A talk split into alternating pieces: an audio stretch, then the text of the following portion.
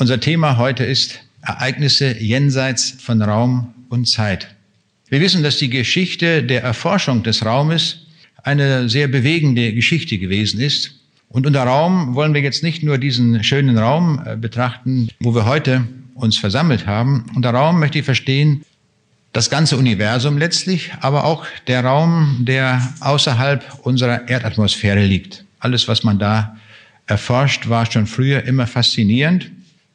Diese Eroberung des Raumes, in Gänsefüßchen natürlich gesagt, Eroberung, von der Eroberung des Weltenraums kann überhaupt keine Rede sein, sondern nur unsere erdnahe Umgebung. Ähm, da war der erste Erfolg äh, gekommen durch die Russen, die den Sputnik um die Erde geschickt hatten. Sputnik heißt auf, also zu Deutsch Gefährte, Begleiter. Das war der 4. Oktober 1957. Da haben die Sowjets den ersten Sputnik hochgeschickt und der Piepste hat also Signale abgegeben. Und das war damals für die Amerikaner ein sehr tiefer Schock. Dass also offenbar die Sowjetunion jetzt einen Vorsprung hat in der Eroberung des Weltraumes. Dieser Termin war in ganz besonderer Weise gewählt worden. Es war die 40-Jahr-Feier der Oktoberrevolution in der Sowjetunion. Und Prompt setzte auch die, die, die Propaganda ein und man sagte, dieser Sputnik ist das triumphale Symbol der sozialistischen Welt. Wenn ich jetzt so einiges zitiere aus dieser Zeit, dann sollte man immer wieder bedenken, was heute ist in der Sowjetunion. Und dass das alles zusammengebrochen ist, der gesamte Kommunismus ist in sich zusammengefallen. Aber interessant ist einmal zu bedenken, wie das damals gesehen wurde und wie stark die Propaganda war, die damals einsetzte. Man nannte diesen Sputnik, dieses kleine Ding, den Morgenstern der neuen Welt. Und gleichzeitig sagte man, es ist der Abendstern der alten Welt, nämlich jener Welt, in der immer noch an Gott geglaubt wird. Und das ist ja nun längst überholt. Und zwar durch diesen Sputnik. Wir haben gezeigt, dass wir den Raum erobern können. Man nannte dann später die Raketentürme, wo diese Abschussrampen sich befanden, das sagte man, das sind die Kathedralen der neuen Weltanschauung. Wir sehen, der Hochmut kannte keine Grenzen. Sputnik 3 wurde dann später gestartet, nämlich am 15. Mai 1958. Und man sagte damals, von nun an kann der Himmelfahrtstag zurecht gefeiert werden, denn dieser Termin, der 15. Mai 58, war der Himmelfahrtstag dieses Tages gewesen. Wir sehen also, diese technischen Dinge wurden immer mit einer starken Propaganda begleitet. Dann kam Vostok 3. Andreas Nikolajew startete am 11. August 1962 eine, eine 64-fache Erdumkreisung und er hat damals den Satz geprägt, ich bin Gott bei meinem Flug nicht begegnet. Konsequent also, es gibt keinen Gott. Wie kommt es eigentlich, dass diese Leute solche Aussagen getroffen haben? Nun, das liegt an der Ideologie, die dahinter war, und das war die kommunistische Ideologie, die weitgehend auch mitgeprägt worden war durch Friedrich Engels. Und er hatte gesagt, die stoffliche, sinnlich wahrnehmende Welt, zu der wir angehören, ist das einzig Wirkliche. Also mehr gibt es nicht als das, was wir mit dem Auge, mit dem Teleskop besehen können. Das ist die Welt, die dann darüber hinaus gibt es gar nichts. Ich stelle dem gegenüber zunächst einmal 2. Korinther 4, Vers 18, wo es heißt, denn was sichtbar ist, das ist zeitlich. Was aber unsichtbar ist, das ist ewig. Die Bibel lenkt also unseren Sinn auf eine Welt hin, die jenseits von Raum und Zeit liegt. Wenn wir einige Russen zitiert haben und was dort gesagt wurde, wäre es unvollständig, wenn ich nicht auch einige Amerikaner nennen würde. Mit Gemini 5 war Gordon Cooper unterwegs im August 1965 und er hat 120 Mal die Erde umkreist. Und was sagte er nach der Rückkehr ich fühlte während meiner Raumflüge die Gegenwart meines Gottes so, wie er immer bei mir ist. Ich stellte fest, dass ich ihn 250 Kilometer über unserem Planeten ebenso nötig hatte wie im täglichen Leben auf der Erde. Wer auf der Erde nicht mit Gott lebt, wird ihn auch im Weltenraum nicht finden. Und wer Christus nicht in sein Herz aufgenommen hat, kann nicht wahrhaftig ruhig und geborgen sein. Ich besitze Frieden, weil ich mich auf den Herrn Jesus verlasse. Als Christ glaube ich, dass unser gegenwärtiges Leben ein winziger Teil ist im Vergleich zum Leben nach dem Tod. Darum ist es wichtig, sich auf die ewige Zukunft vorzubereiten. Mit Apollo 15 war dann James Irwin unterwegs vom 26. Juli bis zum 7. August. Er war der erste Mensch, der mit einem Auto auf dem Mond spazieren fuhr. Allerdings nicht mit den Wagen, mit denen wir heute gekommen sind. Das war nun ein spezielles Mondauto. Und er hat hinterher seine Erlebnisse beschrieben. Und er sagte, ich kann die Gefühle während des Fluges nicht vergessen. Je mehr wir von der Erde wegkamen, desto mehr haben wir die Wunder der Schöpfung Gottes gesehen und seine Führung erlebt.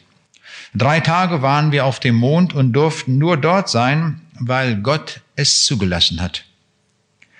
Es sind uns auch große Schwierigkeiten begegnet, auf die wir nicht vorbereitet waren. In all diesen Fällen habe ich stets gebetet und der Herr hat geholfen. Ich habe ihn persönlich kennengelernt. Wir hatten, er hatte einige Vorträge in Deutschland und ich habe dann manchmal ein äh, kleines Chorreferat mit ihm gehalten. Und so waren wir auch lange Autostrecken gemeinsam unterwegs. Und äh, da hat er mir noch vieles mehr gesagt, als das, was er hier, was dann veröffentlicht worden ist. Und er sagte, sie hatten die Aufgabe, von der Wissenschaft her, einen weißen Stein zu suchen auf dem Mond, weil der eine große Bedeutung für die geologische Erkundung hatte. Und er sagt, sie haben dort gesehen, aber es war alles mit Staub bedeckt. Es war also ohne Chance, überhaupt jemals diesen weißen Stein zu finden. Er sagt, dann habe ich gebetet. Herr, kannst du nicht mal mir den weißen Stein zeigen? Und er sagte, in dem Moment sah er einen Stein und der war vom Staub völlig frei. Er sagte, als wenn da ein Engel gerade dahergekommen wäre und mit seinem Flügel den Staub abgewischt hätte. So hat er das empfunden. Er sagte, bei den Problemen, die sie auf dem Mond gehabt haben, auch mit dem Mondauto, gibt es ja keine Werkstatt, wo man mal hinfahren kann. Er sagt, in den Fällen haben sie gebetet und er hat die Erfahrung gemacht, dass Gott auf dem Mond Gebete sofort erhört. Wir machen ja alle die Erfahrung, wenn wir, wenn wir beten, dass ja Gott nicht immer unsere Gebete sofort erhört. Das kann manchmal eine Woche dauern, manchmal auch drei Jahre, bis Gott auf irgendein Gebet, was wir ernstlich beten, bis er darauf hört. Er sagt, auf dem Mond hatte Gott diese Chance nicht. Er musste, wenn er wirklich erhören wollte, auch sehr schnell reagieren. Und das haben sie dort auch erlebt. Wir haben jetzt schon gesehen, dass es sehr unterschiedliche Auffassungen von Gott gibt. Die einen sagen, es gibt ihn gar nicht und die anderen sagen, ich habe ihn erlebt auf dem Mond, ich habe gesprochen zu ihm und hat geantwortet. Wie kommt es eigentlich, dass es so unterschiedliche Auffassungen von Gott gibt? Nun, das, was die Sowjetunion und ihre Anhänger damals gesagt haben, beruht auf heidnischen Gottesvorstellungen. Welche Gottesvorstellungen hatten die Heiden? Nun, die Heiden hatten einen räumlichen Begriff von Gott. Die alten Griechen sagten, die Götter wohnen auf dem höchsten Berg in Griechenland, auf dem Olymp, und da sind sie lokalisiert. Wenn man da hingeht, dann findet man dort die Götter. Und unsere Vorfahren, die Germanen, sie glaubten, dass die Götter in Valhall sind. Also auch an einem ganz bestimmten Ort, dort sind die Götter. Das aber ist die heidnische Vorstellung. Solche heidnischen Vorstellungen haben oft auch Wissenschaftler. Der bekannte französische Mathematiker und Astronom Laplace sagte um das Jahr 1800 herum, ich habe mit meinem Fernrohr das ganze Weltall durchforscht. Nirgends habe ich den Himmel entdeckt, nirgendwo habe ich Gott gesehen. Das ist schon mal überheblich zu sagen, er habe das ganze Weltall durchforscht. Das haben wir heute noch nicht mal. Aber er hat einfach so kühn das behauptet und seine Schlussfolgerung war noch kühner. Ich habe Gott nicht gesehen. Folglich darf es auch keinen Gott geben. Noch ein paar Beispiele. Gagarin und Titov waren die ersten Kosmonauten der Sowjets, die die Erde umkreist hatten. Mit Vostok 1 umkreiste am 12. April 1961 Gagarin die Erde und äh, Titov am 6. August 1961. Er führte dann sogar 16 Erdumkreisungen durch. Damals wurden in der Sowjetunion große Plakate angefertigt. Da sah man eine Erdkugel und darum, darum äh, kreisten dann diese Kosmonauten, die im Unterschied zu den Amerikanern, die heißen Astronauten und die nennen sich Kosmonauten. Und da stand dann ganz unten drunter in großen Buchstaben Boga Niet. Das heißt, es gibt keinen Gott. Das waren die Schlussfolgerungen, die sie daraus gezogen haben. Aus diesem Grunde wollen wir uns intensiv heute beschäftigen mit der Gottesfrage und einmal nachschauen, wie ist eigentlich der Gott der Bibel? Wie stellt er sich vor? Stellt er sich als ein räumlicher und ein zeitlicher Gott vor? Oder wie ist das? An fünf Punkten möchte ich deutlich machen, wie sich der Gott der Bibel vorstellt. Er ist überräumlich, steht im Psalm 139. Er ist überzeitlich, 2. Petrus 3, Vers 8. Er ist unfassbar, Jeremia 33, Vers 3. Wir wollen der Gott manchmal fassen. Er ist nicht fassbar. Und er ist auch unergründlich. Und fünftens, er ist unsichtbar. Das gilt natürlich alles für die Zeit, in der wir hier jetzt auf der Erde leben. Wenn wir einmal bei ihm sind, dann wird er für uns sichtbar sein. Er wird auch fassbar sein. Und höchstwahrscheinlich ist Gott so komplex, wir haben ja gestern gehört, dass er unendlich ist, dass wir auch eine ganze Ewigkeit brauchen werden, um ihn in einer seiner ganzen Tiefe ergründen zu können. Die Bibel sagt uns etwas über jene Leute, die sagen, es gibt keinen Gott. Und von denen haben wir ja eben einige Beispiele gehört. In Psalm 14, 1 bis 2, da steht, die Toren sprechen in ihrem Herzen, es ist kein Gott. Und jetzt gibt die Bibel auch ein Urteil ab darüber. Sie sagt, sie taugen nichts und sind ein Gräuel mit ihrem Wesen.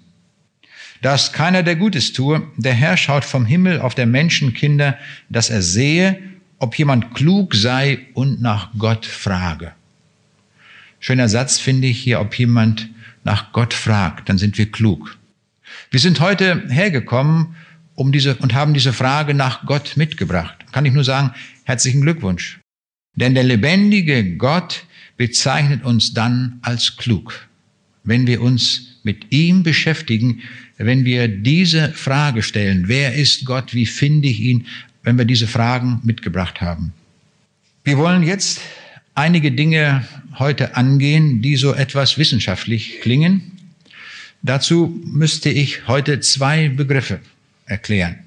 Diese Begriffe sind vielleicht neu für uns, für den einen oder anderen zumindest. Und darum werde ich diese Begriffe zunächst einmal erklären. Sie haben zunächst absolut nichts mit Gott zu tun. Wir müssen sie aber ableiten und erklären, weil ich diese beiden Begriffe verwenden will später, um Aussagen der Bibel dann besser verstehen zu können. Wir werden sehen, dass wir eigentlich jene Bibelstellen, auf die ich gleich zurückkommen werde, ohne diese beiden Fachbegriffe eigentlich überhaupt nicht verstehen können. Sie sind von solcher Art, dass wir eigentlich mit unserem Denken kapitulieren müssten. Ich staune manchmal selbst darüber, wie man über solche Verse hinwegliest und überhaupt nicht nachdenkt, was da für, für eine Munition drin steckt, was da für eine, äh, für, was eine Revolution an Aussage drin steckt. Und wir gehen manchmal ganz locker drüber hinweg. Aber wir werden das ein Stück weit angehen heute. Und diese beiden Begriffe werde ich jetzt erklären. Der erste Begriff ist der Begriff Ereignishorizont. Was ist ein Ereignishorizont? Und da müssen wir ein wenig äh, auf die Physik erstmal zurückgreifen. Wenn wir von der Erde aus einen Stern beobachten, dann wissen wir heute, was man früher nicht wusste, dass ein Lichtstrahl durch eine Masse, zum Beispiel die Sonne, gekrümmt wird. Sonst gehen wir immer aus davon, dass der, der Lichtstrahl geradlinig sich bewegt. Aber das stimmt nicht, wenn die Masse sehr groß wird. Wenn wir also zum Beispiel einen Stern haben, der sich an diesem Ort befindet, dann wird das Licht abgelenkt von der Masse der Sonne und wir empfangen dann hier von diesem Stern äh, das Licht.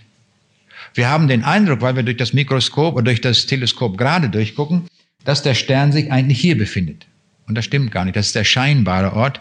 Der wirkliche Ort des Sternes ist also hier. Das sind Phänomene, die man heute kennt und wenn man Astronomie betreibt, dann muss man das wissen, dass das so ist. Die Ablenkung des Lichtes wird natürlich immer größer, je größer die Masse eines Sternes ist. Die Sonne hat schon eine ziemlich große Masse und auch eine ziemliche Massendichte, aber wir werden jetzt einen Stern kennenlernen, einen Typ, der also noch viel, viel dichtere Masse hat. Immens hohe Masse. Und dazu zeige ich ein Bild von einem Stern, den wir hier auf diesem Bild sehen. Ist etwas kompliziert, aber lassen Sie sich nicht davon irritieren. Das ist ein, ein Stern und der heißt HZ Hercules. HZ Hercules ist ein sehr großer Stern. Er hat einen Radius von 3,5 äh, Millionen Kilometern, also ein ziemlich gewaltiges Ding. Fünfmal ist der Radius so groß wie der der Sonne. Und um diesen zentralen Stern kreist ein Neutronenstern. Ein Neutronenstern ist ein besonderer Typ von Sternen, die wir im Universum haben. Die Masse ist gar nicht mal so groß, das sind nur 1,4 Sonnenmassen, die dieser Neutronenstern HE, HER X1 hat. Und der ist unvorstellbar klein. Der hat nur einen Durchmesser, einen Radius von 10 Kilometern. Aber die Dichte ist davon dafür immens hoch. Die Dichte beträgt 5 mal 10 hoch 14 Gramm pro Kubikzentimeter. Oder 5 mal 10 hoch 11 Kilogramm. Oder 5 mal 10 hoch 8 Tonnen. Also wenn wir ein Kubikzentimeter davon hätten, also so viel wie ein Würfelzucker, dann würde das äh, 5 mal 10 hoch 8 Tonnen wiegen. Wenn wir das auf dem Teelöffel hätten, der würde sofort abbrechen. Wir können ihn gar nicht halten.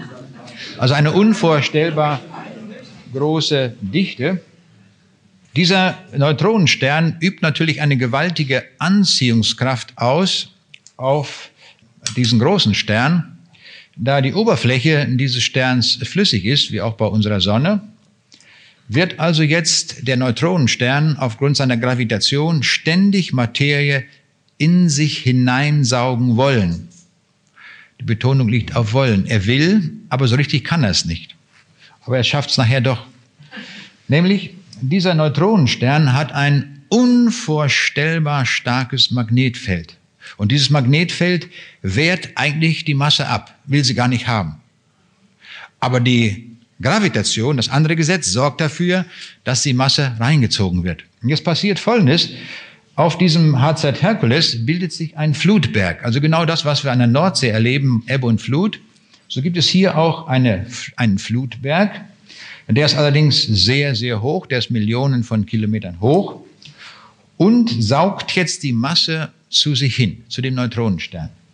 Sagte ich schon, dass also jetzt die, dieses starke Magnetfeld zunächst mal die Masse abweist. Und was passiert jetzt? Jetzt rotiert diese Masse, die angezogen wurde, in einer sogenannten Akkretionsscheibe um den Neutronenstern herum. Also es gibt sehr komplexe Dinge in unserem Universum.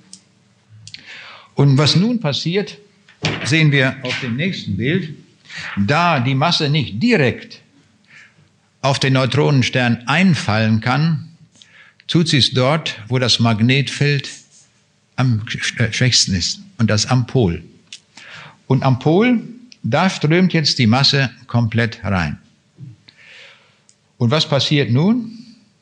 Es kommt eine unvorstellbare Menge herunter, nämlich 100 Milliarden Tonnen Masse in einer Sekunde. Das kann man sich kaum vorstellen, wie groß diese Masse ist. Der Stern könnte das 1,6 Milliarden Jahre noch tun, bis er vollständig aufgefressen wäre von dem Neutronenstern. Und zwar geht das mit einer unwahrscheinlichen Geschwindigkeit. Die Geschwindigkeit beträgt 40 Prozent der Lichtgeschwindigkeit, mit der das auf den Stern raufprasselt. Und da passiert etwas Besonderes bei diesem Vorgang des Aufprasselns. Es wird sehr viel Energie dabei frei. Und zwar bei einer Temperatur von 10.000 Grad spielt sich das ab und es wird gleichzeitig kurzwellige Strahlung frei, Gammastrahlung. Und die Energie, die dabei entsteht, bei diesem Aufprallvorgang, das sind 10 hoch 27 Kilowatt. Das können wir uns auch schon nicht mehr vorstellen, diese Menge. Aber das bedeutet, um mal eine Vorstellung davon zu bekommen, in einer Sekunde wird so viel Energie erzeugt, dass der gesamte Energiebedarf Deutschlands für 100 Millionen Jahre gedeckt wäre.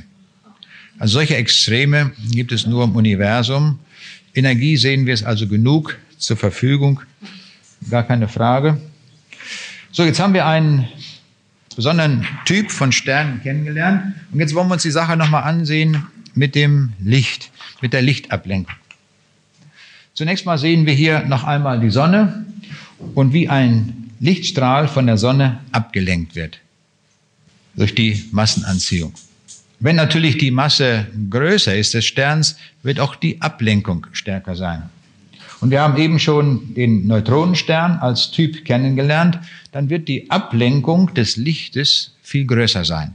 Dieser Winkel Alpha, den ich hier eingezeichnet habe, ist also viel größer, als der Ablenkungswinkel bei der Sonne ist. Das ist aber noch nicht das letzte Extrem des Universums. Es gibt noch sogenannte schwarze Löcher, haben wir alle sicher schon gehört. Schwarze Löcher sind bezüglich der Massendichte so extrem, dass es die höchste Massendichte ist, die wir überhaupt im Universum kennen. Die Massendichte ist so hoch, würde man unsere Erde so stark zusammendrücken, dass wir auf die Dichte des schwarzen Loches kommen würden, unsere Erde zusammenschrumpfen auf eine Kugel, die einen kleineren Durchmesser hat als ein Zentimeter. Die gesamte Erde. Da können wir uns vorstellen, dass eine unvorstellbar hohe Massendichte. Und was jetzt nun bezüglich des Lichtes passiert, das schauen wir uns in dieser Grafik einmal an. Der Lichtstrahl, der in die Nähe des schwarzen Loches vorbeigeht, wird natürlich sehr, sehr stark abgelenkt. Und zwar noch stärker als beim Neutronenstern. Und jetzt gibt es eine Situation, wenn das noch mehr in die Nähe des schwarzen Loches vorbeigeht, dann wird der Lichtstrahl eingesogen vom schwarzen Loch und er kommt nie wieder zurück. Der ist verschwunden für alle Zeiten. Und jetzt können Sie alle schon ganz klar erkennen, es muss offenbar einen Zwischenzustand geben, wo der Lichtstrahl nicht mehr davonkommt, aber auch nicht ins schwarze Loch reingesogen wird, sondern es gibt so einen Kreis oder genauer eine Kugel um das schwarze Loch herum. Wenn da ein Lichtstrahl in dieser Entfernung hier eintritt, dann bewegt sich der Lichtstrahl ständig um das schwarze Loch herum. Also wird nicht reingesogen und kommt auch nicht weg. Und dieser Bereich, der hat einen, in der Wissenschaft, in der Astronomie einen Namen. Und dieser Bereich, den nennt man den Ereignishorizont. Warum? Weil all das, was hinter dem Ereignishorizont geschieht, für uns durch keine Messmethode, durch kein Teleskop oder sonst etwas zugänglich ist. Wir werden also nie etwas erfahren, was jenseits des Ereignishorizontes sich abspielt. Ein schwarzes Loch kann man darum mit einem Teleskop auch nicht sehen. Das würde ja bedeuten, es käme Licht von dort. Ein schwarzes Loch ist nur so zu identifizieren, dass man einen Bereich im Universum findet, wo man sagt, Dort verschwindet alles und nichts kommt wieder raus. Nur so ist das zu identifizieren. Also einen wichtigen Begriff haben wir kennengelernt. Das ist jetzt die, der Ereignishorizont und darauf werde ich gleich nochmal immer wieder zurückkommen. Ein Ereignishorizont, halten wir nochmal fest, ist also ein Bereich, wo wir jenseits dieses, Horizontes nichts mehr sehen, wahrnehmen und messen können.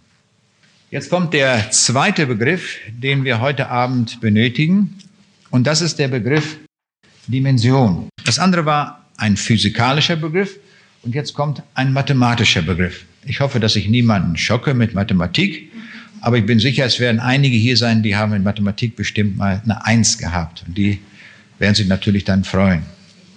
Wer hat eine Eins gehabt? Mal Hand hoch bitte. Ja, das ich merke schon, das große Bescheidenheit hier.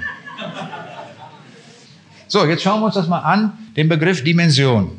Und zwar fange ich an mit der nullten Dimension. Das heißt, äh, ein, die Ausdehnung, wir können das auch übersetzen, Dimension als Ausdehnung. Die Ausdehnung ist also null. Und die Ausdehnung null hat einen Punkt.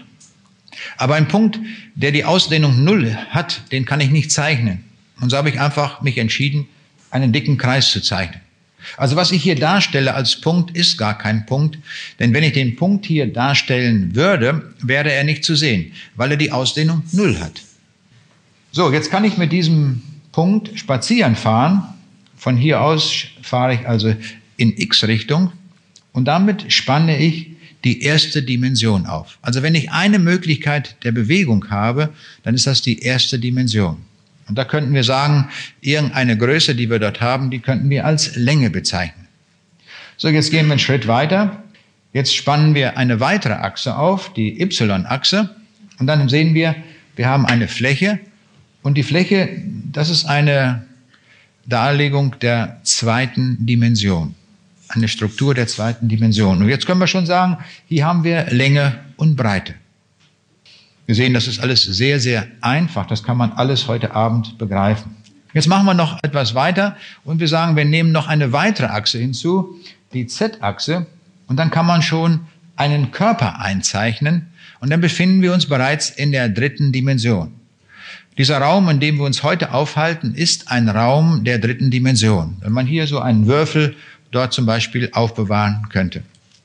Jetzt stellt sich natürlich die Frage, können wir dieses Spiel, wie wir es jetzt getrieben haben, weitermachen, indem wir jetzt noch eine weitere Achse hinzunehmen. Geht das? Nun, das geht schon, aber die Frage ist, ob das überhaupt erlaubt ist. Spielt die Wirklichkeit da überhaupt mit? Das ist ja die Frage.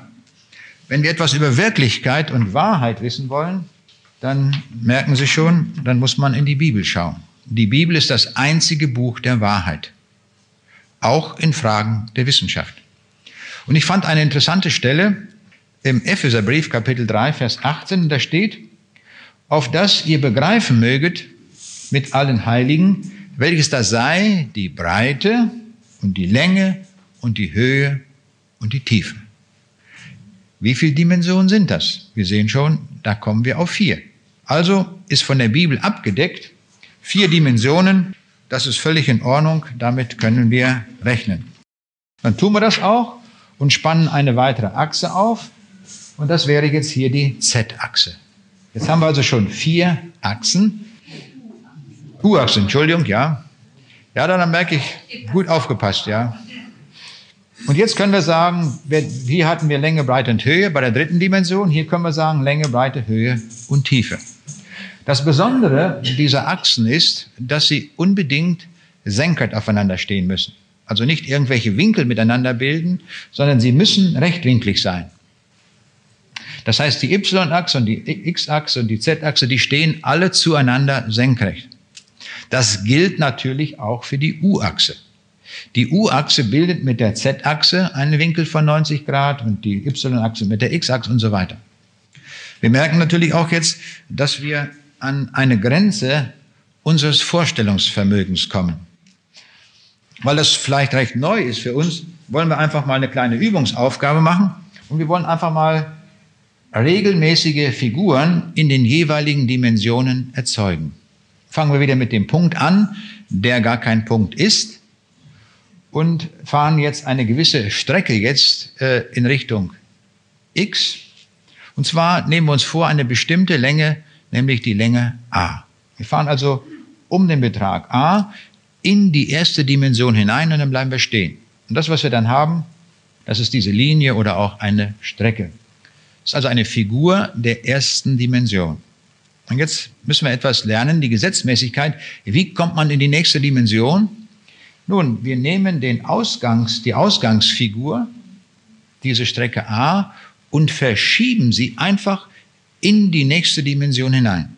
Wenn wir jetzt zur zweiten Dimension wollen, dann müssen wir jetzt diese Strecke um den Betrag a, wir wollen ja regelmäßig Figuren machen, in die zweite Dimension hineinschieben, bleiben stehen und wir sehen, was ist passiert.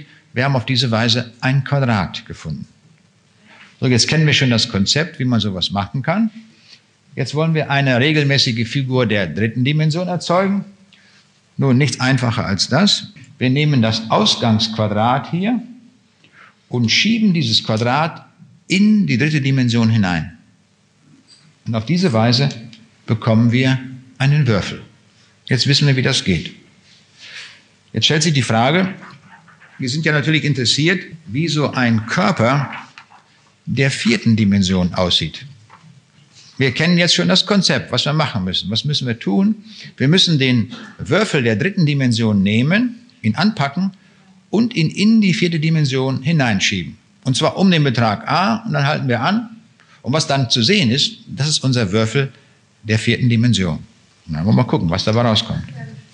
Wir nehmen den Würfel hier, dieser rote Würfel, das ist ein Würfel der dritten Dimension und den schieben wir jetzt um den Betrag A in die vierte Dimension hinein. Das tue ich jetzt.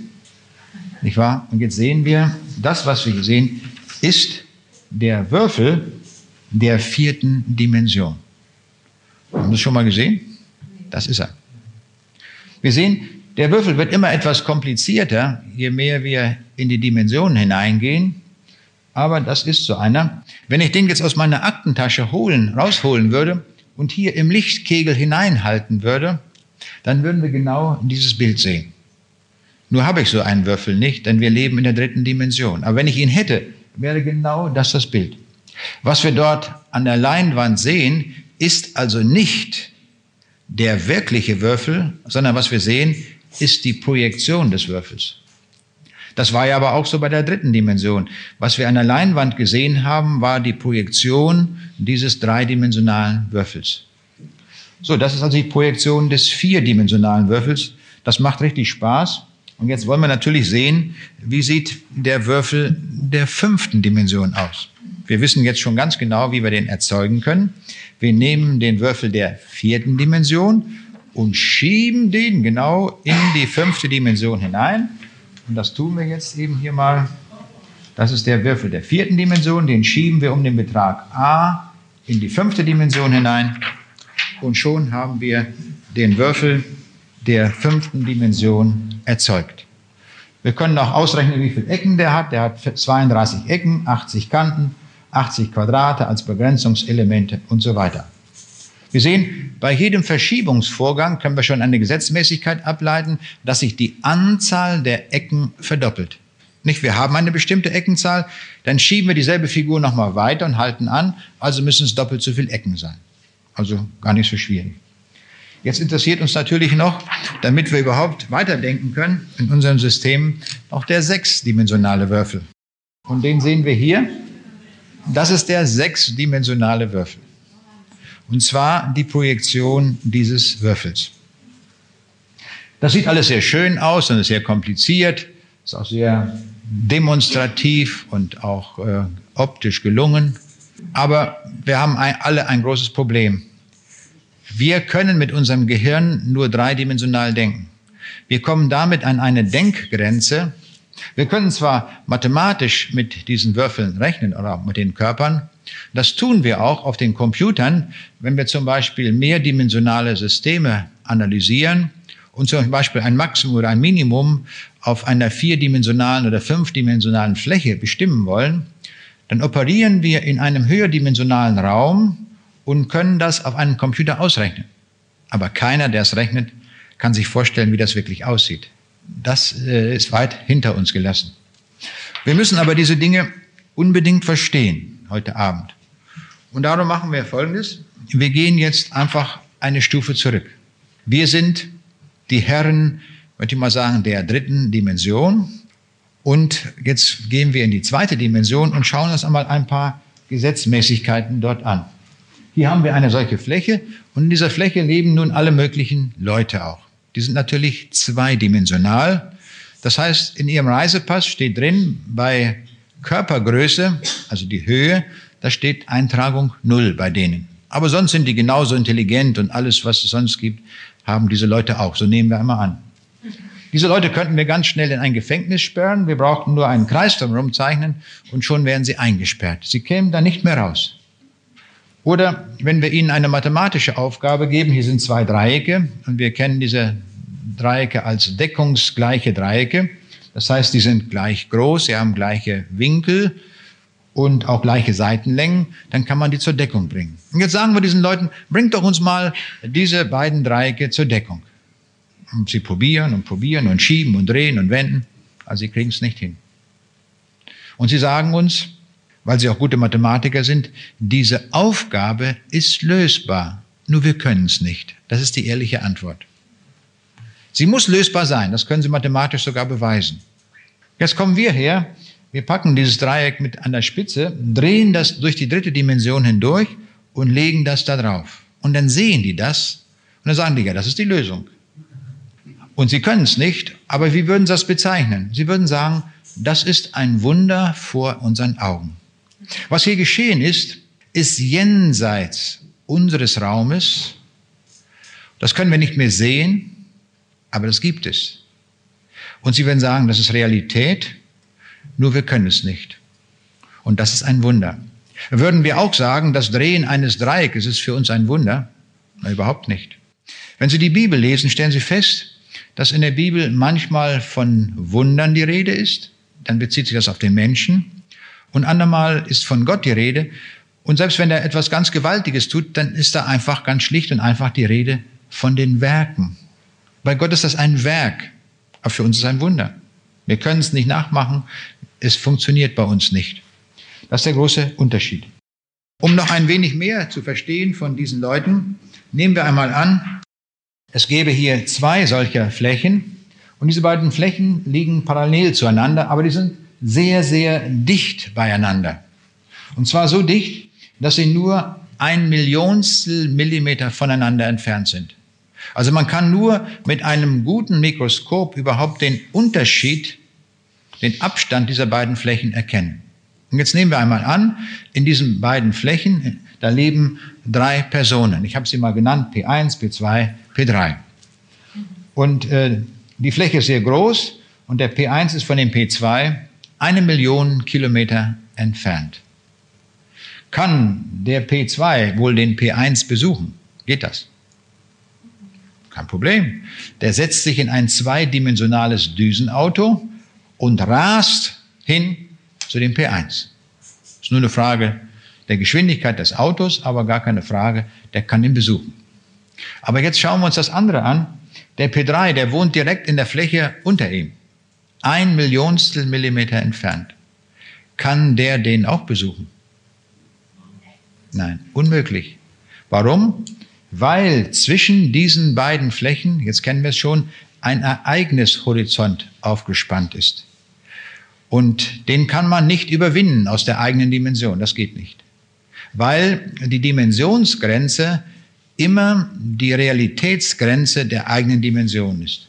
Das kann man also nicht überwinden. Also der kann niemals zu dem hingehen, er kann auch nicht telefonieren. Alle physikalischen äh, Möglichkeiten sind also dort auch nicht möglich, die wir kennen. Jetzt schauen wir uns noch etwas an, ein Bild, wo wir einen dreidimensionalen Körper sehen. Und in dem dreidimensionalen Körper ist eine Fläche eingezeichnet.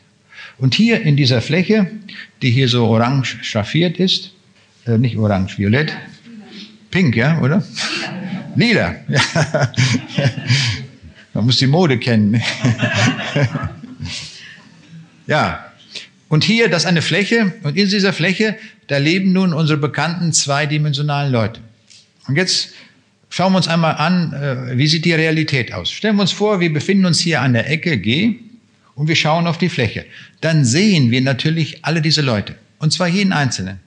Uns entkommt keiner. Wir sehen sie alle. Aber können diese Leute uns hier oben in der Ecke auch sehen? Nein. Dazwischen ist eine Dimension aufgespannt und eine Dimension ist ein Ereignishorizont. Sie können uns nicht sehen. Also die höhere Dimension kann nicht gesehen werden, aber aus der höheren Dimension können wir in die niedrigere Dimension sehen und alles wahrnehmen, was hier geschieht. Ja, wir, wir kennen die Gesetzmäßigkeiten, alles ist uns bekannt. Wir können Dinge in der Fläche tun, wo die Leute sagen, das ist ein Wunder vor unseren Augen. Wir machen das ganz locker. Wenn da zum Beispiel einer hier spazieren geht, den könnten wir einfach antipsen mit dem Finger und den aus der Fläche rausheben. Dann ist er nicht mehr da, ist er nicht mehr in der Fläche. Was würden die Leute sagen? Er ist verschwunden. Vor unseren Augen. Entrückt, ja. Wo, wo ist der geblieben? Der war doch eben noch hier. Jetzt ist er weg. Ja, so, so läuft das ab. Jetzt schauen wir uns, wollen wir es ein bisschen zusammenfassen, was wir jetzt bisher gesagt haben. Also alle bekannten Gesetzmäßigkeiten der Materie, die wir kennen, hören jenseits der dritten Dimension für uns auf. Da gibt es andere Gesetzmäßigkeiten, die wir nicht erforschen können. Eine andere Physik, eine andere Chemie, ganz andere Dinge, die wir nicht kennen. Es ist die Grenze unserer Beobachtungsrealität, unserer Physik. Aber die ganze Fülle dessen, was es gibt, ist nicht abbildbar in dieser Fläche oder in unserer dritten Dimension. Alles, was aus der höheren Dimension geschieht, ist für uns ein Wunder. So, jetzt machen wir den Sprung wieder zur Bibel, nachdem wir ausgerüstet sind mit diesen beiden Begriffen, Dimension und Ereignishorizont. Und jetzt wollen wir uns einige Bibelzitate äh, äh, ansehen und wir werden merken, dass all das, wovon dort gesprochen wird, leicht erklärbar wird, wenn wir diese beiden Begriffe heranziehen. Ich nenne mal einige Beispiele, wo wir sehen, dass der Raum, in dem wir leben, vollständig durchdrungen wird von der höheren Dimension. Diese Fläche, die wir gesehen haben in diesem Würfel, wird ja vollständig durchdrungen von uns. Denn die Fläche ist ja Bestandteil der dritten Dimension. Ja, gehört ja mit dazu. Im Psalm 139, Vers 3 und 5, da lesen wir, ich gehe oder liege, so bist du um mich und siehst alle meine Wege. Von allen Seiten umgibst du mich und hältst deine Hand über mir. Hier sagt Gott etwas ganz Gewaltiges, nämlich egal, wo wir uns aufhalten, ob hier in Braunschweig, in Sydney oder New York, das lesen ja die Leute dort auch in der Bibel, und sie können alle mit guter Berechtigung sagen, dieser Gott ist über mir, er ist unter mir und er umgibt mich von allen Seiten. Das kann jeder sagen auf der ganzen Erde. Selbst wenn wir auf dem Mond wären, könnten wir sagen, und das könnte James Irwin, wenn er noch leben würde, uns bestätigen, und er würde sagen, ja, auf dem Mond hat er mich vollständig umgeben. Wie geht denn das? Ist doch gar nicht vorstellbar in unserer Welt. Dass eine Person viele Menschen umgeben kann. Völlig unproblematisch, wenn wir die Sache aus der höheren Dimension sehen, denn die höhere Dimension kann also gleichzeitig alles durchdringen in der tieferen Dimension. Ich will es mal so sagen, und wenn man uns einmauern würde in einem Betonklotz von einem Kilometer Länge und wir wären mitten im Betonklotz, dann wäre Gott auch inmitten des Betonklotzes. Es gibt keinen Ort, wo Gott nicht ist. Wir sehen daran schon, Gott ist überräumlich. Er lässt sich nicht lokalisieren an einem Punkt, aber umgekehrt ist er in jedem Punkt des dreidimensionalen Raumes. Und selbst wenn wir ein Raumschiff nehmen würden und bis zum Sirius fliegen würden, was wir rein zeitlich niemals schaffen werden, dann wäre Gott auch dort, weil er das gesamte Universum vollständig ausfüllt. Er ist überräumlich. Die Philosophen von Athen wollten ja von dem Paulus was Neues hören. Philosophen wollen immer was Neues hören. Nun, für Paulus keine Frage. Und so mutet er ihnen etwas zu, was sie dann natürlich wieder nicht verstanden haben. Das ist leider das Problem. Und Paulus sagt in Apostel 17, als er dort auf dem Areopag predigt, damit sie Gott suchen sollten, ob sie ihn wohl fühlen und finden möchten. Und für wahr, er ist nicht ferne von einem jeglichen unter uns. Und jetzt kommt dieser starke Satz, denn in ihm leben, weben und sind wir. Merken wir, von der höheren Dimension kann man sofort verstehen, Gott durchdringt alles und darum leben wir direkt in Gott. Es ist der Raum, in dem wir uns hier befinden, auch hier heute Abend. Da ist nicht Gott irgendwo, sondern er ist hier, mitten unter uns. Wir sind sogar mitten in ihm drin. Wir können ihn zwar nicht sehen, wegen der höheren Dimension. Es ist ein eigenes Horizont aufgespannt. Aber er ist hier. Und darum war es auch richtig, dass wir zu ihm gebetet haben. Er hat es verstanden. Er kann alles hören, obwohl wir ihn in seiner Stimme nicht hören.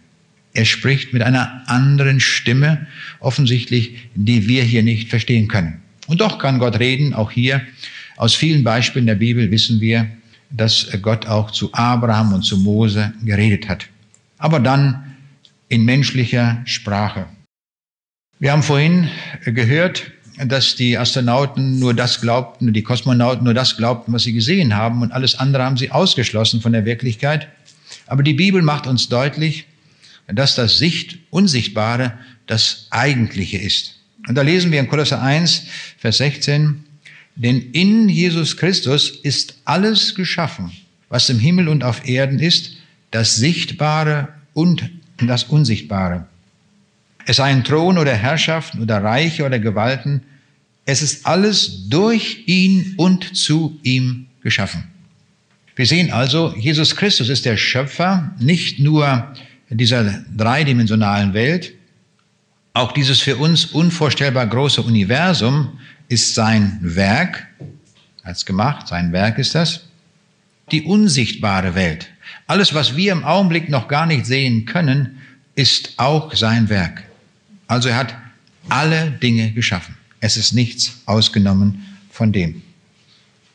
Als Salomo den Tempel in Jerusalem gebaut hatte, äh, da gibt's auch eine interessante Stelle im Alten Testament, 1. Könige 8, Vers 27, da steht, denn sollte in Wahrheit Gott auf Erden wohnen, siehe, der Himmel und aller Himmel, Himmel können dich nicht fassen.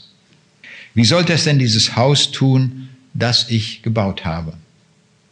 Das heißt, Gott hat versprochen, er wird auch im Tempel sein. Wenn die Menschen im Tempel sind, da wird Gott auch sein. Aber es ist auch außerhalb des Tempels.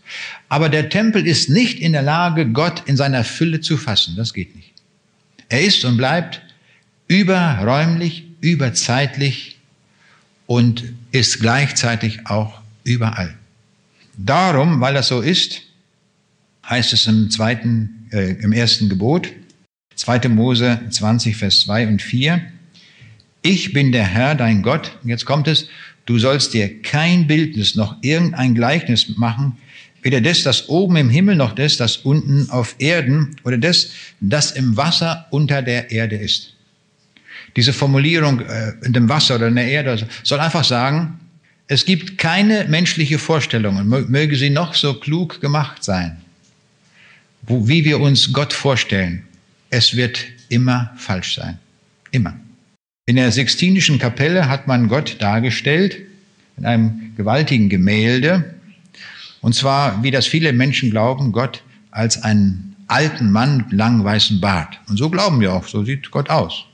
Ist natürlich total daneben, man könnte das mit gutem Grund abkratzen, weil es ein falsches Gottesbild vermittelt. So ist Gott nicht. Er ist für uns im Augenblick überhaupt nicht vorstellbar. So gewaltig so mächtig ist er. Also wohin wir uns auch begeben, Jona hatte ja den Versuch gemacht zu fliehen vor Gott, aber da hat Gott ihn eingeholt. Bursche, komm mal her. Und so ist das auch mit uns, wenn wir meinen, wir könnten Gott entfliehen. Es ist unmöglich. Das geht nicht. Solche Menschen hat es immer wieder gegeben, die das gewollt haben. Atheisten haben sich verbrennen lassen und haben gesagt, wenn man die Asche jetzt ins Meer streut, dann haben wir Gott ein Schnippchen geschlagen. Der wird uns nicht wieder finden. Irrtum. Vor Gott gibt es kein Entfliehen. Die Bröselchen sammelt er sowieso nicht ein.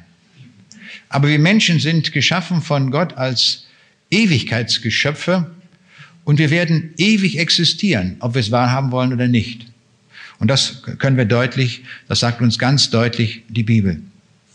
Aus dem kleinsten Buch des Alten Testaments, aus dem Buch, im Buch Obadja, werden wir ganz verborgen finden den sogenannten Astronautenvers. Astronauten kommen da schon vor. Und da heißt es nämlich, wenn du gleich in die Höhe führest wie ein Adler und machtest dein Nest zwischen den Sternen, dennoch will ich dich von dort runterstürzen, spricht der Herr. Wir können Raumstationen bauen, wo auch immer. Wenn der Zeitpunkt Gottes kommt, wenn sein Gericht kommt, stürzt er alles runter. Unser Hochmut findet dann ein Ende. Wir sehen, die Höherdimensionen sind von ganz anderer Art. Ich will mal eine kleine Denksportaufgabe zwischendurch sagen. Stellen wir uns einmal vor, ähm, wir wären in einem Krankenhaus und, wir, und werden, der Bauch würde aufgeschnitten und operiert, alle Operationen gut gelungen, aber der Arzt hat vergessen, äh, die Schere äh, rauszunehmen. Der Bauch wurde zugenäht Und jetzt, nach einigen Tagen, fängt es an zu schmerzen. Die Wunde ist schon verheilt, es tut immer weh. Was ist das denn? Wie kriegten wir die Schere wieder raus? Was müssten wir machen? Mal aufschneiden. Das hat es wirklich gegeben. Ich habe hier eine Zeitungsmeldung. Schere im Bauch vergessen. 100.000 Mark war das noch damals Schmerzensgeld. Ähm, da war so eine Schere im Bauch drin geblieben. Wenn wir einen Arzt hätten aus der vierten Dimension, was würde der tun? Der würde die Schere packen durch die Bauchdecke und sie längs der vierten Dimension rausziehen, ohne die Bauchdecke zu verletzen, auch schmerzlos. Das ist, wenn man von der höheren Dimension kommt. Ganz simpel, nichts mehr. Aber ein dreidimensionaler Arzt, der kann nichts anderes tun, als da nochmal die Schere anzusetzen. Schauen wir uns einmal an. Wir haben gesagt, ein Ereignishorizont ist von keinem Menschen zu überbrücken. Aber wenn Gott das will, der kann es natürlich. Der Stephanus war der erste äh, Mensch, der im Namen Jesu gesteinigt wurde, weil er an Jesus glaubte. Und dieser Mann, hören wir mal, was von ihm geschrieben steht in Apostelgeschichte 7, Vers 55. Da heißt es, er aber voll Heiligen Geistes sah auf gen Himmel und sah die Herrlichkeit Gottes und Jesus stehen zur Rechten Gottes und sprach, siehe, ich sehe den Himmel offen und des Menschen Sohn zur Rechten Gottes stehen. Dort vor den Toren Jerusalems, wo die Steine auf ihn prasselten und das Blut strömte, da schiebt Gott die Gardine der dritten Dimension, der vierten Dimension beiseite und er sieht den Himmel. Und wo ist der Himmel? Dort, wo er steht. Der ist nicht irgendwo weg. Er ist in der nächsten Dimension oder in den nächsten Dimensionen. Gott muss nur den Ereignishorizont wegtun. Und darum konnte der Stephanus den Himmel sehen. Und er sah Gott selbst. Er konnte ihn sehen von dieser Welt aus. Und er sah, dass Jesus steht. Der stand auf. In der Bibel steht immer, dass Jesus sitzend zur Rechten Gottes ist. Und hier, das ist die einzige Stelle, da steht er auf und er ehrt den Stephanus, dass er im Glauben treu durchgehalten hat. Wir wissen nicht, was auf uns zukommt. Es kann sein, dass wir auch durch schwere Zeiten gehen und dass wir auch Verfolgung leiden, wie in anderen Ländern der Erde. Wir wissen das nicht. Wenn das sein sollte, sollten wir uns Mut machen an solchen Versen, die hier stehen, das, und vielleicht kann das sogar Gott tun. Wir werden erschlagen, wir werden, uns wird vielleicht mit einem Säbel der Bauch aufgeritzt oder was man alles machen kann an Folterungen. Und dann kann der Herr uns den Himmel zeigen und die Schmerzen wegnehmen. Das kann er tun, weil er ja der Herr ist über alle Dinge. Und darum müssen wir uns auch nicht fürchten. Herr Jesus hat immer wieder gesagt, fürchtet euch nicht, sondern freut euch, dass eure Namen im Himmel geschrieben sind. Das ist das Allerwichtigste, was es auf dieser Erde gibt, dass unsere Namen im Himmel geschrieben sind. Es ist nicht wichtig, dass wir uns hier sieben Villen bauen und acht Segelboote anschaffen, sondern es ist wichtig, dass unsere Namen im Himmel geschrieben sind. Denn das ist unsere Zukunft. Der Stephanus, er durfte also den Himmel sehen an der Stelle, wo er stand. Petrus war im Gefängnis und die Leute wussten, diese Leute, die mit Jesus gehen, das sind irgendwie besondere Leute. Äh, und sie hatten ihn gefangen genommen. Nun hatten sie natürlich in einen Kerker gepackt und natürlich da Leute, Kriegsknechte rumgestellt, die ihn natürlich sehr bewacht haben. Man kann sagen, dreidimensional hatten sie ihn so bewacht, da konnte der nicht weg. In Apostelgeschichte 12 lesen wir davon, da heißt es, da Herodes ihn nun griff, legte er Petrus ins Gefängnis und überantwortete ihn vier Rotten von je vier Kriegsknechten zu bewachen. Vier mal vier, das sind 16 Soldaten. In derselben Nacht schlief Petrus, ja, man sich vorstellen, ganz gemütlich, der hatte gar keine Sorge. Der sagt, was kann mir passieren, wenn ich dem zum lebendigen Gott gehöre? Da schlief er zwischen zwei Kriegsknechten, gebunden noch mit zwei Ketten, und die Hüter vor der Tür behüteten das Gefängnis. Also was war dieser Mann abgesichert? Da konnte nichts passieren. Den konnte keiner rausholen. Und was passiert? Einmal heißt es, und siehe, der Engel des Herrn kam daher und ein Licht schien in dem Gemach und er schlug Petrus an die Seite und weckte ihn und sprach, stehe behende auf. Und die Ketten fielen von seinen Händen. Der Engel kam aus der höheren Dimension und darum konnte er die Ketten, die abgeschlossen waren und was weiß ich, was da alles war, einfach über die, durch die vierte Dimension rüberziehen und war er frei. Und dann marschiert der Engel mit ihm an Wachen vorbei, gar keine Frage. Nicht, da sehen wir, das war auch kein Wunder für den Engel, das, das ist normal, dass sie sowas tun. Er hat ihn einfach rausgeführt. Für uns war es ein Wunder, für den Petrus natürlich auch. Immer wenn die Bibel von Engeln spricht, die hier und da erschienen sind, zum Beispiel bei der Ankündigung der Geburt von Simson oder auch bei der Ankündigung der Geburt Jesu, die kamen aus der höherdimensionalen Welt in unsere Welt hinein. Zum Beispiel in der Weihnachtsgeschichte, Lukas 2, Vers 9 heißt es, und siehe, des Herrn Engel trat zu ihnen, zu den Hirten nämlich, und die Klarheit des Herrn leuchtete um sie und sie fürchteten sich sehr. Ja, das ist natürlich klar. Ich würde mich auch fürchten, wenn da plötzlich einer da vor mir steht, wo kommt er her? Das ist die erste Frage. Nicht? Und er sagt, stopp, keine Angst, keine Ruhe, keine Sorge, ich bin Engel von Gott gekommen, ich tue euch nichts, ich habe gute Botschaft für euch. Nicht? Ähm, wunderbar. Also, auch wenn Engel in unserer Welt erscheinen, dann sind sie aus der höheren Dimension zu uns gekommen. Wir kommen jetzt zu einem ganz aufregenden Ereignis, wo die Leute bis heute, auch die Theologen, nicht mit fertig werden. Das ist die Auferstehung des Herrn Jesus. Das ist ein gewaltiges Ereignis. Der war ja tot. Sie hatten die Lanze in die Seite gestochen, damit das Blut abfließt. Jetzt waren sie ganz sicher, seine Feinde waren sicher, den sind wir wirklich los. Der macht uns theologisch so viele Probleme, was der alles hier uns von Gott sagt.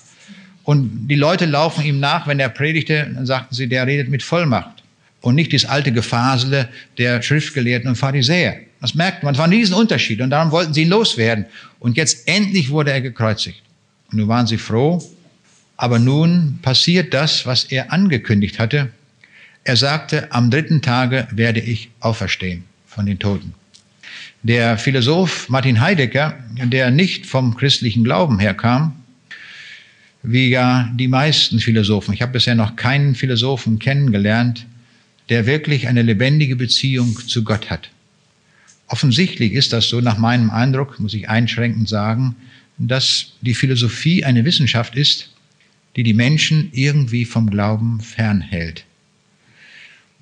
Dieser Heidegger hat gesagt, ist Jesus von Nazareth von den Toten auferstanden, dann ist jede naturwissenschaftliche Erkenntnis vorletzlich. Manchmal treffen Philosophen ins Schwarze. Das ist ein wahrer Satz. Er hat gesagt, das glaubt er natürlich nicht, aber er sagt, wenn das wirklich so ist, dass der auferstanden ist, dieser Jesus von Nazareth, dann ist alles, was wir als Wissenschaft bezeichnen, vorletzlich. Dann ist es das noch nicht. Dann muss es noch mehr geben. Hat er richtig erkannt. In 1. Korinther 15, Vers 6, da wird uns beschrieben, wie das vor sich geht, als der Jesus auferstanden war und sich dann den Leuten gezeigt hat. Und da steht, danach ist er gesehen worden von mehr als 500 Brüdern auf einmal. Nehmen wir die Schwestern dazu, sind wir schon bei 1000. Und wenn die noch zwei Kinder hatten, sind wir schon 2000 Zeugen. Aber interessant, was hier steht, im Griechischen steht da das Wort oft he. Und das heißt wörtlich, er ist sichtbar gemacht worden. Das ist die, sehr wörtlich gesagt. Das heißt, der Jesus war sowieso mitten unter ihnen. Das hat er ja versprochen. Wo zwei oder drei sich versammeln in meinem Namen, bin ich mitten unter ihnen. So ist der Jesus auch heute mitten unter uns hier. Er ist nicht fern, er ist nicht irgendwo. Er ist hier, mitten unter uns. Aber dort auch so. Und dann wurde er sichtbar gemacht. Er musste also nicht erst anreisen, irgendwo herkommen, sondern er wurde nur sichtbar gemacht. Das heißt, die, der Ereignishorizont zur höheren Dimension wurde nur mal kurzzeitig beiseite geschoben und dann sah man ihn, wie er ist. Ja, so funktioniert das. Bei den Emmaus-Jüngern war es ähnlich. Das ist sehr präzise beschrieben. Ich freue mich, dass die Bibel so exakt das wiedergibt, was da wirklich passiert ist. Das konnten die Jünger, die es aufgeschrieben haben, wissenschaftlich gesehen überhaupt nicht wissen. Aber unter Anleitung des Heiligen Geistes haben sie es richtig geschrieben, richtig beschrieben. Und da heißt es in Lukas 24, Vers 71 von den Emmaus-Jüngern, als da Jesus gekommen war, da wurden ihnen die Augen geöffnet und sie erkannten ihn. Und dann heißt es nachher, als er ging, und er verschwand vor ihnen. Da steht nicht, er ging zur Haustür raus und dann ging er des Weges und wurde immer kleiner. Nein, er verschwand. Oder in einer anderen Übersetzung heißt es genauso korrekt, und er wurde vor ihnen unsichtbar. Präzise beschrieben. Wir sehen, die Bibel ist sehr, sehr genau. Das ist ganz wesentlich.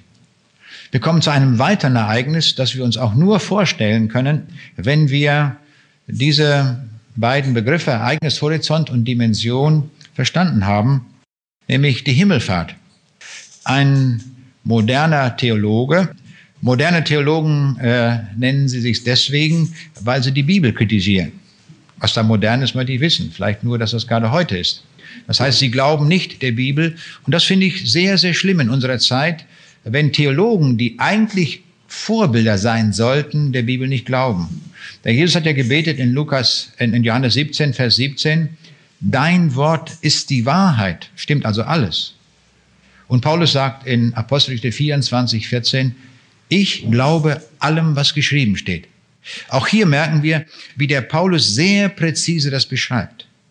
Er sagt nicht, ich verstehe alles. Er sagt, ich glaube alles. Wir werden niemals, solange wir hier auf der Erde sind, diesen Punkt erreichen, dass wir sagen, wir haben alles in der Bibel verstanden. Das werden wir nicht schaffen. Und doch kann ein Kind eine Bibel zur Hand nehmen und kann sofort verstehen, was dort steht. Das ist das Merkwürdige an der Bibel. Sowas gibt es bei keinem anderen Buch. Ein besonderes Phänomen. Wir können anfangen, morgen früh die Bibel zu lesen und wir werden auf Anhieb das sofort verstehen. Und dann stoßen wir auf Dinge, da kapitulieren wir, sagen, das verstehe ich überhaupt nicht. Von dieser Art ist die Bibel. Und so hat also ein solcher moderner Theologe einem Physikprofessor, nein, einem äh, Mathematikprofessor, der gläubig war, folgende Frage gestellt. Er hat gesagt, wo, ob er ihm ausrechnen kann, wo Jesus heute angekommen ist, wenn er sich bei seiner Himmelfahrt mit der größtmöglichen Geschwindigkeit, die wir kennen, nämlich mit Lichtgeschwindigkeit fortbewegt hat. Wo ist er heute im Universum? Da merken wir, dieser Theologe dachte dreidimensional, verkürzt, materialistisch sogar. Er hat überhaupt gar nicht den Blick zur Bibel gehabt. Die Bibel sagt in Markus 16, Vers 19, und der Herr, nachdem er mit ihnen geredet hatte, ward er aufgehoben gen Himmel und setzte sich zur Rechten Gottes. Hier haben wir nicht den Eindruck, dass da einer mit Lichtgeschwindigkeit fährt oder sonst irgendwie oder ein Vehikel benutzt, sondern er geht einfach rüber in den Bereich des Himmels und ist er da. So wird uns die Himmelfahrt beschrieben. Und jetzt kommen wir zu dem allergrößten Ereignis der Weltgeschichte überhaupt. Und das ein Ereignis, das werden wir alle erleben, alle, die wir heute hier sind. Das ist sein Wiederkommen. Und da ist interessant, was uns die Bibel dazu berichtet. Das an verschiedenen Stellen bezeugt. Und wenn wir das einmal zusammenfügen zu einem Gesamtbild, staunen wir, was da an Informationen zusammenkommt. In Matthäus 24, Vers 27 heißt es, er wird plötzlich kommen. Nämlich, da heißt es, denn wie der Blitz ausgeht vom Aufgang und leuchtet bis zum Niedergang, so wird auch sein das Kommen des Menschensohnes. Also er kommt plötzlich. Für alle Menschen. Alle, die hier auf der Erde leben, für alle kommt er in einem Nu.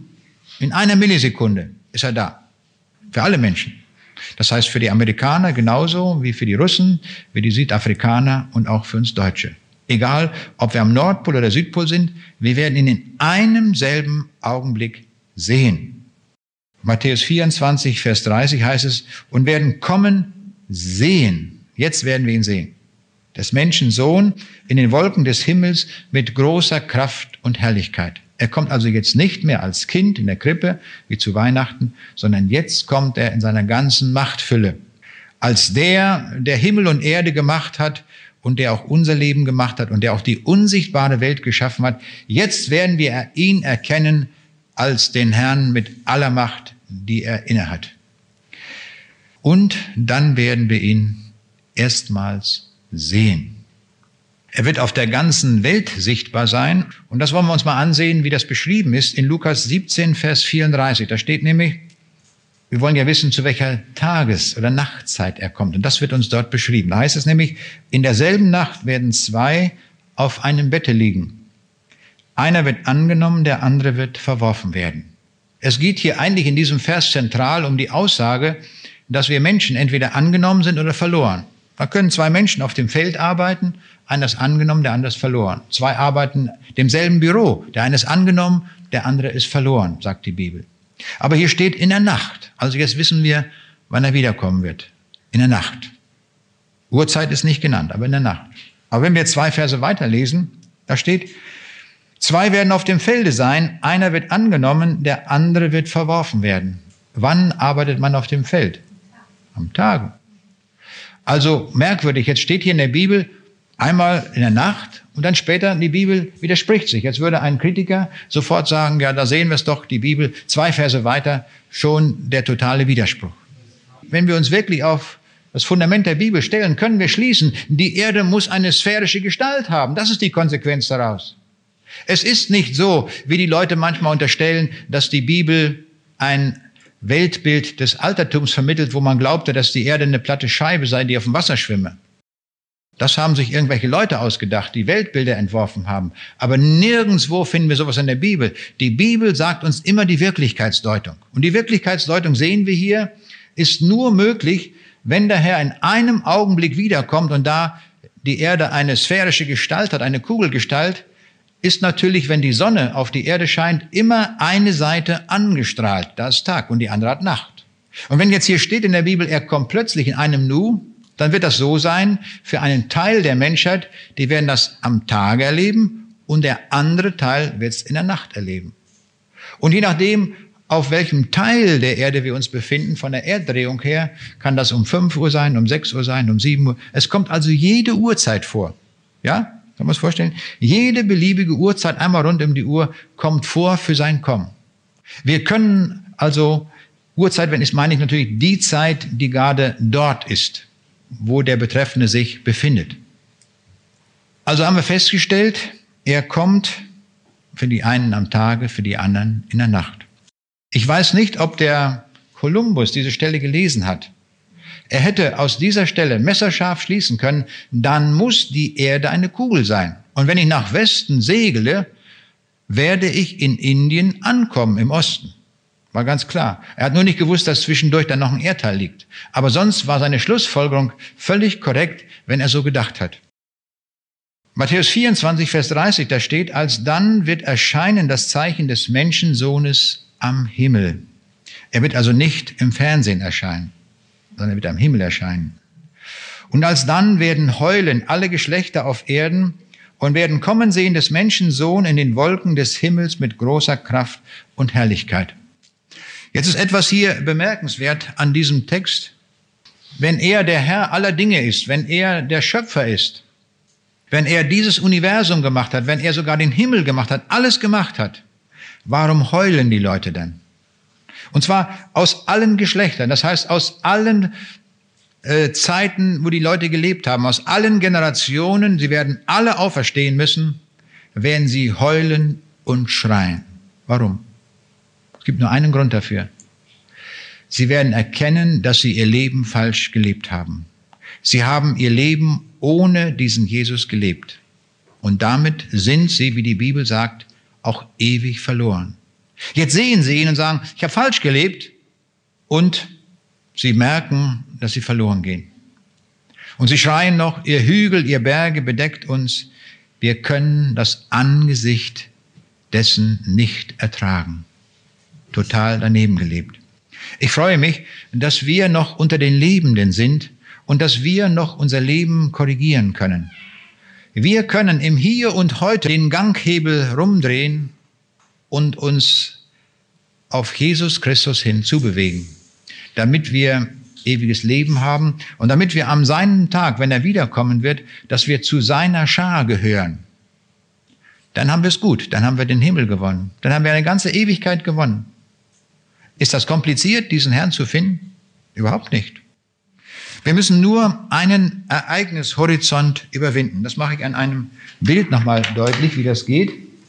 Die Bibel sagt uns, dass wir von Natur aus aufgrund unserer Sünde im Reich der Finsternis leben, weil wir Sünder sind, ohne Ausnahme. Es ist nicht so, dass wir so gut sind, wie die Leute im Karneval singen. Wir sind also am Ort an einem Ort, wo wir, was die Bibel als Reich der Finsternis bezeichnet, und uns umgibt ein ereignes Horizont. Und diesen ereignes Horizont können wir von uns selbst aus nicht überwinden. Aus diesem Grunde führt keine Religion zu Gott, wie sie auch heißen mag. Keine. Weil keine Religion in der Lage ist, den Ereignishorizont zu überwinden. Diese Brücke konnte nur Gott selbst bauen, indem er eine Brücke gebaut hat zu seinem Reich, zum Reich Gottes. Und das Großartige ist, diese Brücke ist gebaut worden. Sie existiert. Und wir sehen schon, diese Brücke ist das Kreuz von Golgatha. Es gibt keine andere Stelle, wo wir zu Gott kommen können, als nur hier. Denn an dieser Stelle werden wir unsere Schuld los, alle unsere Lügen, alles, was gegen die Gebote Gottes ist. Und wir haben sie alle verletzt, wenn wir ehrlich sind. Wenn wir die Bergpredigt lesen, da steht sogar, dass wir die Feinde lieben sollen. Da kommen wir ganz schnell an eine Grenze, wo wir sagen, schaffe ich nicht. Wir haben alle die Gebote Gottes übertreten. Wir brauchen diese Stelle, wo die Sünde loswerden. Dann aber haben wir Zugang zum Reich Gottes und wir sehen, dann überwinden wir diesen Ereignishorizont. Das ist nötig, den zu überwinden. Und Jesus sagt, in meines Vaters Hause sind viele Wohnungen. Das Großartige ist, die sind noch nicht alle besetzt. Es gibt noch freie Plätze. Wenn es keine freien Plätze mehr gibt, dann würde ich nicht mehr verkündigen. Wir sagen, es hat keinen Zweck. Die sind alle schon belegt. Aber es gibt noch freie Plätze. Und es gibt noch so viele freie Plätze, dass alle kommen könnten heute. Die sagen, ich bin da noch nicht an der Stelle, ich habe noch keinen Platz reserviert, das will ich heute tun. Ich garantiere jedem, der heute kommt und zurückbleibt und sagt, ich möchte eine Wohnung buchen, dann ist das möglich. Da steht noch kein Schild dran, ausverkauft. Großartig. Wir können alle noch kommen. Wir müssen aber auch gleichzeitig wissen, wenn wir nicht buchen, wir sagen, ja, will ich nicht, werden wir da nicht hinkommen. So klar ist die Bibel auch. Ich hatte an einer Stelle in einer Stadt gesprochen über den Himmel und über die Hölle. Wenn wir über diese Brücke nicht gehen, dann ist unser Platz die Hölle. Und Hölle ist die absolute Abwesenheit Gottes. Die Hölle ist auch jenseits von Raum und Zeit, also nicht in dieser Welt, obwohl viele sagen, die Hölle von Auschwitz oder die Hölle, Hölle vom Amazonas, äh, wenn sie da mit Schlangen und Kröten zu tun hatten, das sind einfach Bilder, die verwenden. Aber was die Hölle ist, können wir uns gar nicht vorstellen, wie schrecklich das ist. Und dort gelangen wir, wenn wir nicht über diese Brücke gehen. Das müssen wir auch wissen. Ich hielt einen Vortrag irgendwo, da kommt doch hinterher eine Frau zu mir und sagt, ich will Ihnen sagen, wohin ich gehen will. Na, ich sage, nach dem, was ich heute gesagt habe, wollen Sie jetzt zum Himmel. Und jetzt wollen Sie wissen, wie das geht. Nein, sagt sie, ich will zur Hölle. Ich denke, wie kommt sowas? Habe ich denn so daneben gepredigt heute Abend? Und da sagte sie, das kann ich Ihnen erklären. Wissen Sie, sagt sie, meine Mutter, die habe ich sehr, sehr geliebt. Und die ist vor kurzem gestorben. Sie hat nicht an Jesus geglaubt. Darum ist sie in der Hölle, nach dem, was Sie gesagt haben. Weil ich Sie so sehr geliebt habe, möchte ich einmal sein, wo meine Mutter ist. Und darum will ich zur Hölle. Da habe ich ihr gesagt, das überlegen Sie sich noch tausendmal. Ich habe gesagt, zunächst einmal können wir mit absoluter Gewissheit nicht sagen, wo sie wirklich ist. Ich sage, stellen Sie sich vor, der eine, der mit Jesus gekreuzigt wurde, ein Verbrecher, äh, würden wir die Mutter fragen, sag mal, wo ist dein Sohn? Da würde die klare Antwort geben, der ist in der Hölle. Der hat nicht geglaubt, der war, wurde zum Verbrecher, der ist auf die schiefe Bahn gekommen, der ist abgerutscht, die Römer haben ihn gefangen und gekreuzigt, der ist in der Hölle, ganz hundertprozentig. Irrtum. In letzter Minute kam der noch in Berührung mit Jesus und er bekennt seine Schuld vor Jesus und Jesus sagt ihm, heute noch wirst du mit mir im Paradiese sein. Der war nicht in der Hölle der ist programmiert für den Himmel. Der ist erst im Paradies und daraus wird die Auferstehung sein und dann im Himmel. Und sagte zu der Frau, ganz genau wissen Sie das nicht. Denn die hat ja vielleicht auch von Jesus gehört. Und als es ans Sterben ging, hat sie vielleicht doch noch den Herrn Jesus angerufen, dann ist sie im Himmel. Also da seien Sie vorsichtig, wo Sie sich hinaufmachen. Ich sage außerdem, müssen Sie wissen, wenn Sie zur Hölle wollen, die Hölle ist nicht ein Ort der Familienzusammenführung. Die Leute, die sie suchen und finden wollen, die werden sie gar nicht finden. Es kommt noch hinzu, dass es ein Ort der Finsternis ist, absolut dunkel, werden sie gar nicht finden. Und noch kommt hinzu, selbst wenn sie ihre Mutter hier auf der Erde so geliebt haben, in der Hölle werden sie sie nicht mehr lieben. Warum nicht? Weil Gott nicht mehr da ist. Hier in dieser Welt leben wir alle von den Segnungen Gottes, was wir essen, was wir trinken. Es kommt aus der Hand Gottes, hat er wachsen lassen, gedeihen lassen. Hier ist Gott anwesend in dieser Welt. Auch in den schrecklichsten Situationen ist Gott immer noch da. Aber in der Hölle, da ist er nicht mehr. Und wo Gott nicht mehr ist, die Bibel sagt, Gott ist die Liebe in Person, da wird auch die Liebe nicht mehr sein.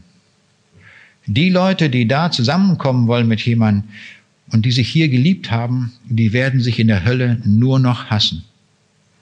Darum gibt es nur eins, die Entscheidung für den Himmel zu treffen. Das ist der schöne Ort. Das ist der Ort, wo Gott ist, wo absolute Liebe ist. Wenn ich in Russland bin, finde ich in vielen Gemeinden immer ein großes äh, Schild an der Wand und da steht drauf, Bog jest Ljubov. Gott ist die Liebe. Und im Russischen ist das so, da gibt es kein Hilfsverb, das Hilfszeitwort ist, gibt es im Russischen nicht. Aber wenn man etwas wesensmäßig ausdrücken will, dann verwendet man das Wort jest. Und jest heißt, das ist Liebe, wesensmäßig. Und darum, eigentlich müsste es heißen im Russischen Bog Ljubov. Das reicht. Aber weil Gott wesensmäßig Liebe ist, haben die Russen das so übersetzt, Bog jest Ljubov. Und da haben sie etwas ganz Wesentliches von ihrem Sprach, äh, von ihren Sprachmöglichkeiten eingesetzt, dass sie die Wesensart Gottes ausgedrückt haben in einem solchen Satz. Darum ist der Himmel ein Ort der Liebe Gottes. Da wird jeder jeden lieben. Können wir uns gar nicht vorstellen. Aber das ist Himmel. Weil es ja im Himmel auch keine Sünde mehr geben wird. Und so lade ich uns ein an diesem Abend, dass wir eine Entscheidung treffen, für diesen Jesus auf ihn zugehen und über diese Brücke gehen. Und dann können wir heute gewiss sein, dass wir den Himmel erreichen werden. Wer zu Jesus nämlich kommt, der wird eingetragen im Buch des Lebens. Und am Ende, letzten Gericht, werden Bücher aufgetan, so sagt die Bibel. Und dann wird nachgeschaut, ob wir in diesem Buch drinstehen, ob unser Name da drin steht. Und wenn ja, prima. Heißt es, komm her, guter Freund, in den Himmel hinein, in alle Ewigkeit. Gott hat das so gefügt, dass er uns einen freien Willen gegeben hat, so dass wir diese Entscheidung selber treffen können. Niemand kann das für uns tun. Niemand. Wir müssen uns selbst auf den Weg machen und sagen, ich will. Und das ist die große Einladung auch für uns heute Abend, dass wir uns auf den Weg machen können, dass wir uns einladen lassen können, egal aus welcher Situation wir kommen, ob wir vielleicht zu Hause noch einen Ehekrach hatten oder was weiß ich auch immer, interessiert Gott überhaupt nicht, was da war, das alte Leben. Oder ob wir vielleicht heute noch einen Diebstahl gemacht haben und jetzt hören wir die Botschaft, keine Frage, er vergibt uns, wenn wir zu ihm kommen. Aber dann, wenn wir von ihm gehen, wird sich unser Leben ändern und wir werden die Dinge, die Gott Sünde nennt, werden wir lassen. Es wird unser Leben grundlegend verändern. Der Jesus lädt uns ein, dieser wiederkommende Herr, der dieses Reich gebaut hat, dieses Reich Gottes, den Himmel, dazu sind wir eingeladen. Und diesen Schritt, der hier so angedeutet ist, den können wir heute tun, dass wir die ewige Wohnung bei ihm buchen. Ich möchte mit uns beten. Herr Jesus Christus, wir möchten dir herzlich danken, dass du der Herr bist über Raum und Zeit. Ich möchte dir Dank sagen, Herr, dass du der Schöpfer aller Dinge bist, dieser Welt, dieser dreidimensionalen Welt, unseres Lebens, aber auch des Himmels. Du hast auch die für uns jetzt noch unsichtbare Welt geschaffen. Wir stehen staunend davor und können nur noch anbeten. Herr Jesus Christus, und ich möchte dir danken, dass du uns so persönlich einlädst, dass wir kommen können, weil du uns ganz persönlich in deinem Himmel haben möchtest gibt, dass wir uns auf den Weg machen und nicht einfach so nach Hause gehen an diesem riesigen Angebot, das du heute für uns bereit hast. Danke, Herr, dass du uns liebst, dass du uns alle Schuld vergeben willst und dass du uns eintragen willst im Buch des Lebens. wenn wir doch nur kämen. Danke, Herr Jesus, für dein wunderbares Angebot. Amen.